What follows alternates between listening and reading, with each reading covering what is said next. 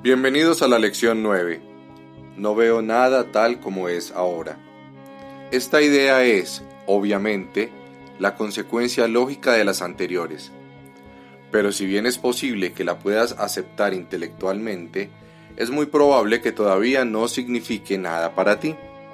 De todas formas, el entendimiento no es necesario a estas alturas. De hecho, Reconocer que no entiendes es un requisito previo para erradicar tus falsas ideas. Estos ejercicios tienen que ver con la práctica, no con el entendimiento. No necesitas practicar lo que ya entiendes. Sería bastante redundante, por cierto, tener como meta el entendimiento y al mismo tiempo asumir que ya lo has alcanzado.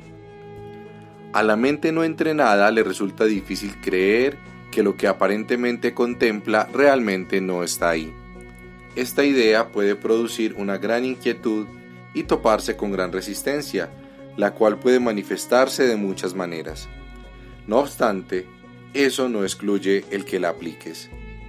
Esto es lo único que se requiere para estos ejercicios o para cualquiera otro.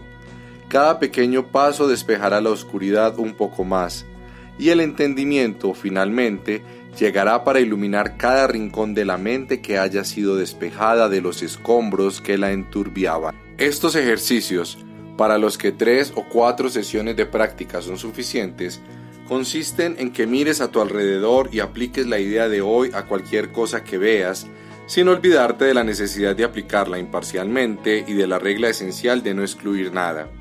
Por ejemplo, no veo esta máquina de escribir tal como es ahora.